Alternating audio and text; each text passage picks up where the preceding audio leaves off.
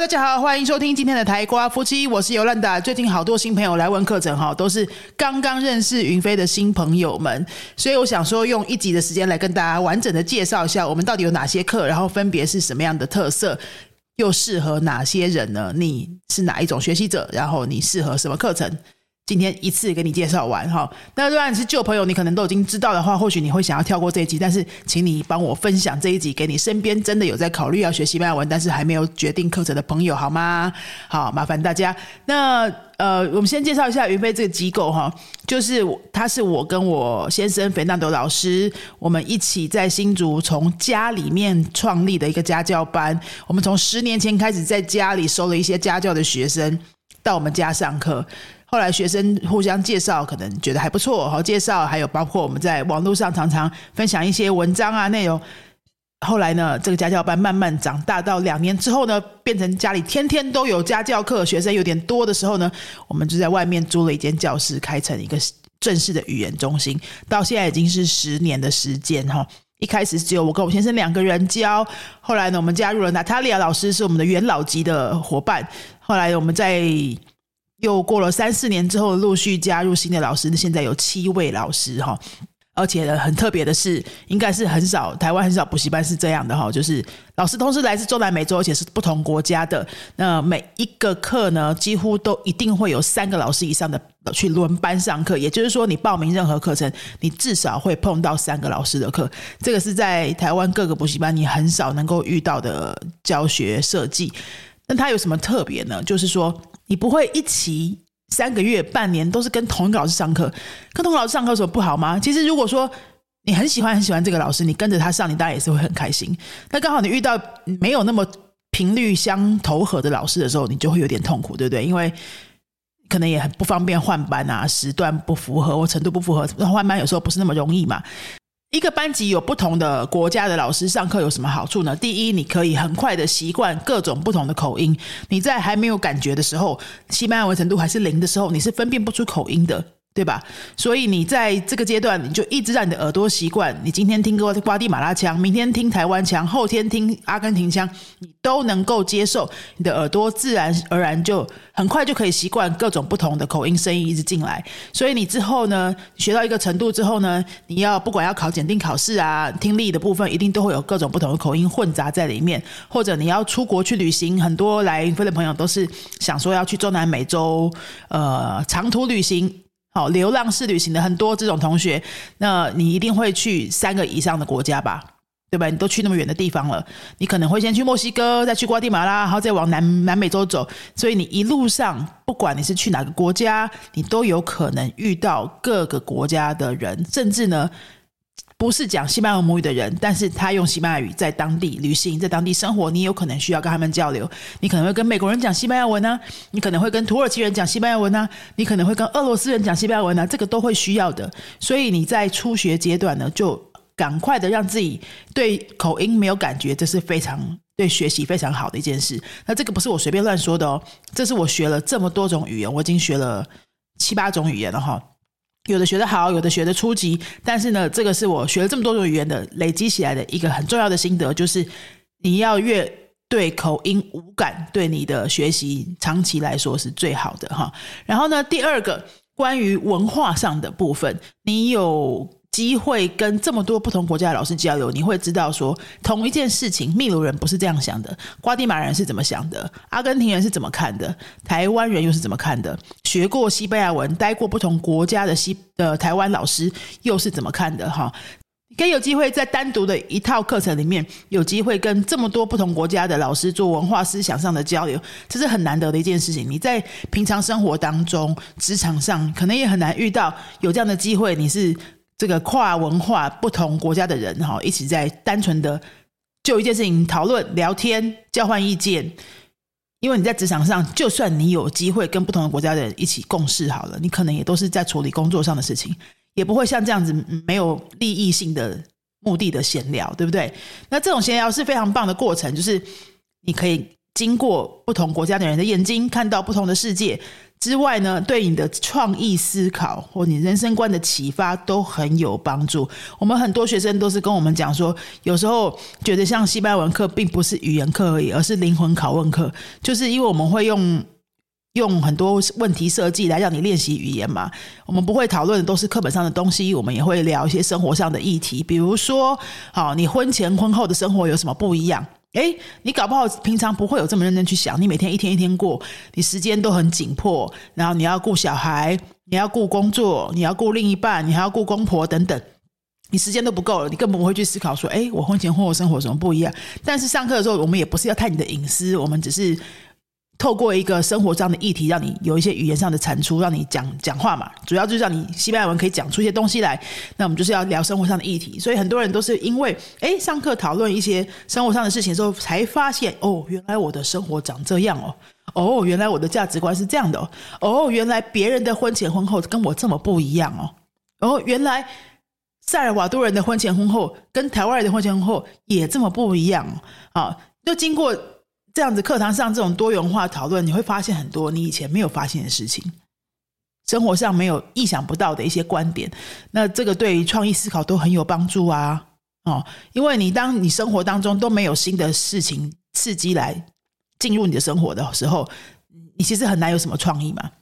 所以，像我身边很多人会说，我们需要阅读新的书来获取创意，或者参加一些新的活动来得到创意。那语言呢，就是一个非常。非常让非常容易可以让你有很多创意灵感 input 可以进来的一种管道，因为它是一直高互动在进行当中的一个活动。像比如说你去运动好了，你去运动的时候，你可能就是假设你打网球，你就是一直打球嘛，可能不一定有这种呃语言上的交流，或者你去像我去拳击，那我们就是专心的打拳。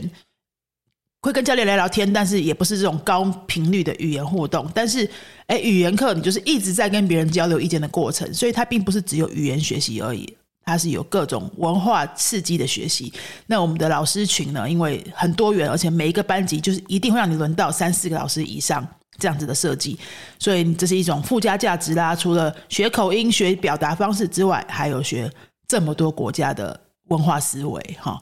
然后第三点呢？我们的课的特色是，哎，我们每一个班级都会有一个自己的 LINE 群组。我本来以为这个非常的普通，但是，哎，我自己去很多其他的补习班上了不同语言的课，哈，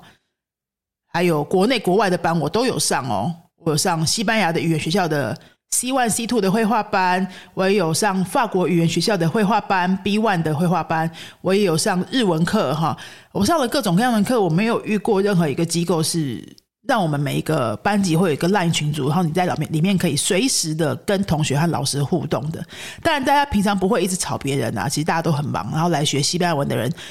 会来上第二语外语的同学啊，素质都蛮好的。嗯嗯，可能收入啊，或是工作程度都在一定程度之上，你才会有余裕来学第二外语嘛。所以大家其实不太会有什么怪咖这些一直吵别人的，不会。大部分都是哎有事情的时候讨论一下，然后主要是让各位就是有一个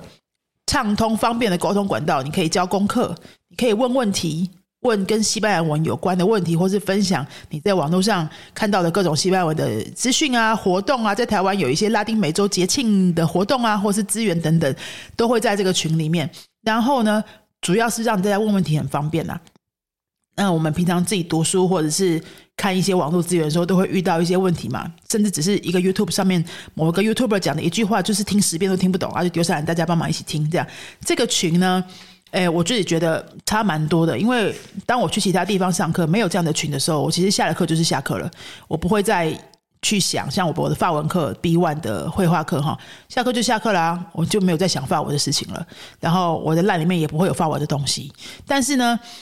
有一个这样的群呢，是表示你在你的烂里面一定会不时的有一些西班牙文东西跑出来，比比如说同学交功课啊，那你可能可以顺便看一下，对不对？然后老师帮同学改功课啊，你也可以顺便看一下。所以有这样的一个互动，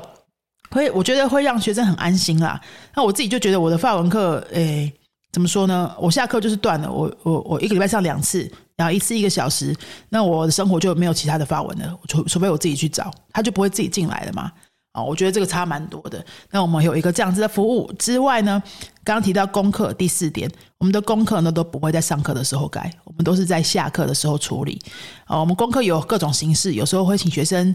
写点东西，有时候请学生录个影片，录个三十秒的短影片。其实也不用剪接什么，也不用上字幕那些的。我们主要就是让学生练习说话。在下课之后，你还必须录个三十秒的东西去复习你前一堂课学的内容，然后把它说出来。因为我们平常来的学生呢，都是这种想要去旅行啊，想要跟当地人沟通啊，想要跟客户沟通啊，或者跟另一半就是当地人的啊这种的，你都是要用说的来沟通，是最多的情境。读写的情境是蛮少的。所以想通这点之后，你就会发现说，我们传统过去的读写作业，一直在那边写文法题、抄句子这种的作业呢，是帮助不了你的听跟说的。看透这点之后呢，我们就完全重新设计了我们的作业形式，就是大部分的作业都是要用说的，你可以用语音说的，或是用影片说的。然后我们也有助教会直接在群组里面帮你改，这个过程都不会占用上课的时间。你有没有上过一些补习班的课？可能是，哎，大家上课一开始的时候，先一起来检讨作业。这种我是觉得已经这个时代应该可以过去了啦，是蛮蛮传统的。因为现在你对答案太方便了嘛，哈。如果是要一起检讨作业，表示是有标准答案的那一种的话，大家自己对答案就好啦，就不用一题一题念啊。然后呢，如果是没有标准答案的，是要讨论型的，讨论型的，我倒是觉得是可以上课的。来处理，就是比如说，我们今天呃，先预告说，我们下一次会讨论呃各位的假期计划，比如说三天的假期到中美洲，你会怎么计划之类的。那这种的话，你可能就要准备一些句子嘛，然后上课的时候用聊天、用互动的方式来讨论，然后把你准备的东西讲出来，这个是 OK 的。但是如果是一些比如说自己练习的东西啊，是练习一下。上次我们学了呃如何介绍你家的空间哦，你的房间有哪些摆设这种的，那你就自己练习就好了。这种东西的话，我们就会请你拍一个小小的影片，然后把你家里的空间讲出来，你讲西班牙文用把它介绍出来。那我们就下课时间帮你，下课时间请助教帮你改哦，哈，呃，帮你改发音，帮你改文法错误等等的，这个都是我们课外。额外的服务，然后也是包在这个费用服务里面，所以就不会占用上课时间。我们上课一个半小时，就是一个半小时，扎扎实实的都在让你练绘画。那以上几点呢，是关于教学方式跟设计的一些特色啊。接下来我们来介绍有哪些课型。第一呢，就是我们最主打的是密集课，密集班呢，从零学到 B one。从零学到 B one，B one 就类似于在台湾念西班牙语系大学大四同学的程度哈，这样子要两百个小时，两百小时一次带你走完，那一年就可以学到这边。呃，一个礼拜上课是四点五小时，一个礼拜会上三次，我们安排的是星期二、星期四跟星期五，因为呢，我们知道很多族群的星期六都会是出去玩的哈，都会有一些行程，如果每个礼拜六都要上课，可能会常常请假。那我们礼拜一呢是公休日啊，因为我们礼拜六有上班，我们礼拜六有上这些呃只只能礼拜六上课的族群，他们都是礼拜六来上课，所以呢，我们必须让老师礼拜天跟礼拜一休假，有完整的周末嘛，这样老师的状态也会比较好，教学也会比较 OK。那所以我们的密集班是排在礼拜二、礼拜四跟礼拜五这三天。呃，礼拜四、礼拜五虽然是。哎，连续两天上课，小小的辛苦一下，但是因为四五就很接近周末了嘛，所以应该是还好了哈。那这三天呢，一次上一个半小时，一个礼拜上课时数就是四点五小时，一年你会累积两百个小时，按照我们的进度来走，就可以走完零到 B one 的所有内容。会不会有点硬？是一定会有一点点硬，因为呢，哎，一个礼拜一个礼拜要把。四个半小时播出来上课之外呢，你可能至少要再留三到四个小时是你自己练习、复习、预习、做功课的时间。等于说，你一周呢是空出八小时左右的时间来投入在西班牙语身上，值不值得呢？就看你的价值观了。好，如果你。就是希望你这辈子一定要把这个西班牙文学到一个程度，然后你你的人生清单里面有去西班牙朝圣之路走一走，或是你人生清单里面有去中南美壮游一番三个月、六个月之类的，或者是你真的未来长期规划是要去当地念书、去当地找工作，或是你要跟当地人结婚或去那边生活等等各种各样的人生规划，你有机会会到讲西语系的国家去生活，那你这东西是迟早要学的话呢？我会建议你，就是长痛不如短痛，就是一年把它搞定啦。一年是不是真的就搞定了？可能不一定达达到你预期那么理想、那么理想的目标。但是到 B one 是一个非常非常基础的门槛呐。假设你要去当地生活或是长期旅行的话，我觉得到 B one 是一个你可以设定的第一种目标哈，第一个阶段的目标。那既然它就是要两百个小时，你何不一年把它累积完？如果你没有把它一年累积完，你要把它拖两年、拖三年，表示说，哎，你一个礼拜只能投入三小时上课好了，那你可能需要一年半到两年的时间累积这个两百个小时，才可以到这个程度嘛。好，那如果你一个礼拜只能一个半小时上一次课，表示说你可能要三年持续不断的这样子上，你才会到 B one 这个程度。到最后你都是得投入这么多时间，而且呢，你越不密集，也就是说你每个礼拜投入的时间越少，越不密集，你要拖的时间是越长的话，中间的变数就越多。因为大家都是成人了，你工作会有变动，人生会有变动，你可能会搬家，你可能会出国干嘛干嘛的时候，你很多事情就会卡在这边。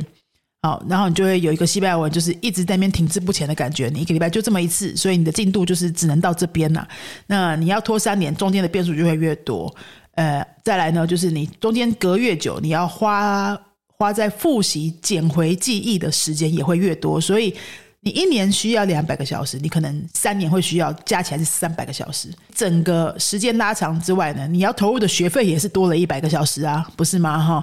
那我们就是很鼓励大家，如果说你可以，哎，就是花一年的时间，稍微辛苦一下下，然后赶快把它累积到一个 OK 的程度，那你的第二年可以，哎，稍微轻松一点，一个。你已经有 B one 了，你就维持程度，或者是你慢慢进到 B two 也没关系，因为你已经有一个基础了嘛。然后你第二年就可以一个礼拜上个一次课或两次课去维持那个程度。我觉得这样子对我来说哈，如果我接下来有机会学一个新的语言，我我是一定会找一个机会给自己这样安排的。我大概不想要一个礼拜一小时、两小时这样子慢慢学，因为我会觉得那个进度太缓慢，反而会让我没有动机呀。哦，那我们的密集班就是这样设计的，一个礼拜有三堂，两百个小时，一年会学完。学到 B one 为止，呃，我们过去已经开了十几个班级了，明年就是第三年，我们要 run 这个密集班，已经有十几个梯次的同学，像今年十二月也有好多同学要结业了哈。那你说结束的时候，到底真不是不是真的有 B one 呢？我跟你说，你如果一年来看都稳定的出席，八百分之八十五以上都有稳定的出席，不会乱请假，然后不会一直都没交功课哈，然后你上课都有认真跟，是没有问题的。是没有问题的。你只要上课都有认真跟跟着我们的那些设计呀、功课啊，好好的做的话，你不要都摆烂的话是没有问题的。那当然也有一些人，就是中间可能有一些呃生活上的变动啊，或是工作出差太频繁啊等等，你就会中断，中间中断半个月、一个月之类的。那你最少最少你有把它跟完，你一定也会有 A two 到 B one 之间的这样子的程度。其实就算是一个。有点半保证的形式啊，因为你时间就是在这边的嘛，你就是已经在做这件事了嘛，你不会差太多的哦。呃，很多同学也会跟我们反映说，回馈说，因为第一天上完，礼拜二上完，然后礼拜三休息一天，礼拜二上完那一天，你礼拜三通常会自己复习一下嘛，因为一个礼拜刚开始，你还有这个力气哈。然后礼拜四你又要上课了，很快你又要上课了，所以这个。只休息一天再上课，你还来不及忘记太多东西，你就又上又重新上课练习了。星期四到星期五你也不太会忘记什么东西，因为就隔天了而已。然后就是看周末你有没有花点时间去练习，这样。这个好处就是说，你一直在利用上课的频繁的上课去帮自己复习跟预习啦。你就算自己都完全都没看没跟，你不可能差太多的。哦，除非你上课真的都已经跟不上、听不懂，你已经上课在放空了。这样，那你会担心说，如果是哎，到时候真的觉得太硬，听不懂怎么办？哈。呃，也有同学就是真的觉得好不想要这么累了，那我们再帮你转班转到一周两次的班或一周一次的班，反正我们这边的班很多，你也都还可以转哈。好，以上是密集班的介绍。那再来呢？如果你真的没有办法密集上课，你也没有兴趣搞得这么紧张的话哈，哎，其实他不会很紧张了，他只是就是密集了点。那你也没有兴趣。没有办法，暂时没有办法，一个礼拜花八小时投入在这个上面的话，那我们就建议你一周一次或两次的班，你也可以考虑。好，那我会第二选择建议的就是一周两次的班啊，一周两次对于很多人来说的那个频率是很刚好的，然后也不会太紧绷啊，也不会拖太久。一周一次的班呢，真的就是适合你现在真的超级超级超级忙，然后你也完全不想要任何任何任何的压力，你就是想要慢慢悠哉的学，你至少花个五年去把它学到 B one，你也无所谓。好，这样的人的话，可以，那就一周一次。如果说你还时间上还可以负担，好，那你也不想拖太久，我觉得一周两次是非常刚好的。一周两次就是总共三小时的时间，那你每两三天就会得到，就说你中间空两三天，你就会等到下一次上课嘛，你就不会哎，好像都忘光光了再来上下一次这样。我会觉得两次是真的，呃，你密集班不行的话，你就直接推荐你两次的哈。那我们呃两次的班跟一次的班跟密集班呢，教学内容跟教材老师。教学方法都是一样的，它就只差在密集度而已，都没有差别哈。那当然，你一次报名一整年的课的总价，总价来说当然是会最低的。那你分开报名，一次报名一个 level，A one 是一个期，A two 是一个期，B one 是一个期啊。B one 我们比较常，会分两期，B one 点一跟 B one 点二。那这样的加起来，你分期报加起来的总价，当然是会比密集班来的高一些的。因为密集班你一次承诺一整年嘛，那我们也会一整年。算一个有点像是类似大量采购的优惠价给你，这样哈。那详细的费用方案呢，都在我们官网上都有，建议大家可以去点官网去看一下，看看这个费用是不是你能够负担，有没有嗯在你的预算之内。呃，老实说啦，云飞的课真的就是比其他的同行西班牙语的教学机构来的，算是中高位的价钱，中高价的这个 range 里面，也不是最贵的啦。但不便宜就是了哈。呃，如果你是要找 CP 值，那你就可以跳过云飞了。如果你 CP 值是你的第一考量，你就跳过云飞吧哈。那如果说你的第一考量不是 CP 值，而是学习体验跟效果的话，然后你的经济状况也可以负担，其实呢，以密集班一年的课两百个小时来说，我们平均一小时算五百块好了哈。一小时算五百块的那个学费的话，你一年就是十万嘛，两百个小时，所以我们。一年，如果你是现金价的话，一年差不多就是这价钱，十万上下出头一点点。然后呢，呃，如果刷卡，刷卡会有分期之类的话呢，会多一点点费用。这样，事实上，你又花十万到十五万之间这个费用去把一个语言在一两年之内搞好，我觉得还是非常划算的投资。哦，并不是因为云飞是我开的我才这么说，而是你想想看，你这辈子在你的小孩身上。花了多少的英文补习费？或在你自己学习、自己当学生那段阶段，你你的家长或者你自己帮自己花了多少钱去补英文？应该早就超过十万这个数字了吧？对不对？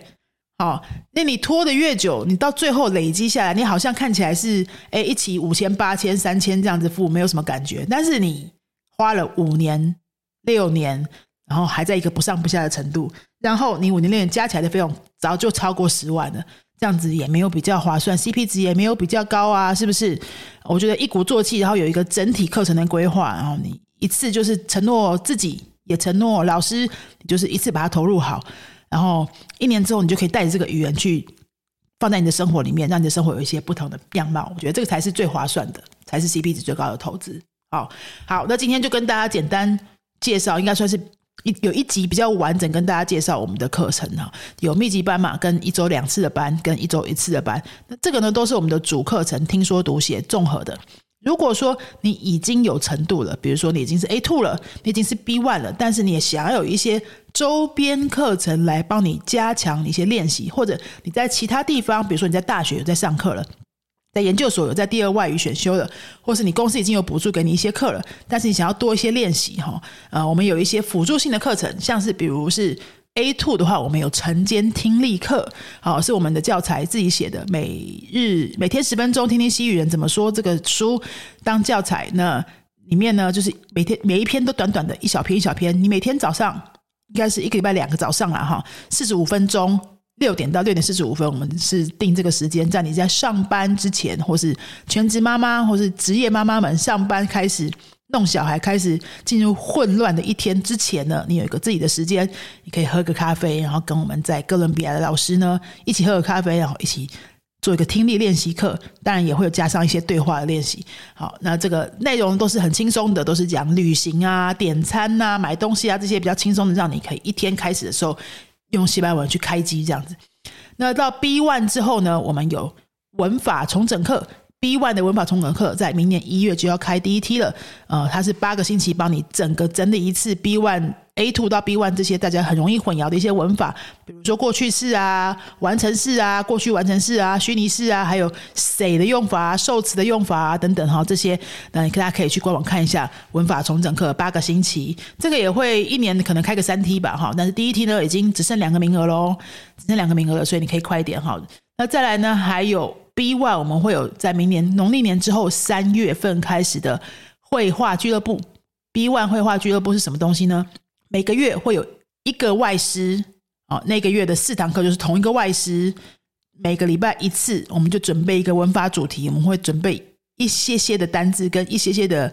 呃，比如说影片或者是图像，去引导你去刺激你做一些绘画的对话讨论。比如说，我们可以讨论呃流行的最近流行的歌曲哈，或是我们可以讨论社群媒体的现象，或者我们可以讨论 Black Friday。呃，黑色星期五的疯狂购物现象等等啊，这些听起来会觉得很难吗？不要觉得难，因为我们会准备一些简单的句型啦，哈，让你有东西可以讲。那这个绘画课呢，其实不太教文法，就是准备一些句型跟主题，然后带着你可以一直不断的讲话。那这个时候呢，你要练习的就是你的流利度，敢讲，想到什么就敢吐出来那种。那种勇气哈，呃，这个是需要练习的。我们发现很多台湾人就是温良恭俭让惯的，还有我们平常听说读写课的，同样的一个班级组成呢，你就是太舒服了之后，哎，就是坐在那边等老师点你在讲话。其实你很会讲这个东西，可是你可能就忘了，你其实可以主动出击多一点这样子的，嗯，这样子的沟通方式。那因为西语人呢是常常都是这样沟通的。他们不会等太久，不会等别人叫你，他会直接就吐出来，想讲什么就讲的那种。那如果你都是被动的等的话，你常常会发现你的语言能力没有比人家差，但是你就是讲不到话。哦，所以我们设计了这个绘画课，让各位来练习讲话的艺术跟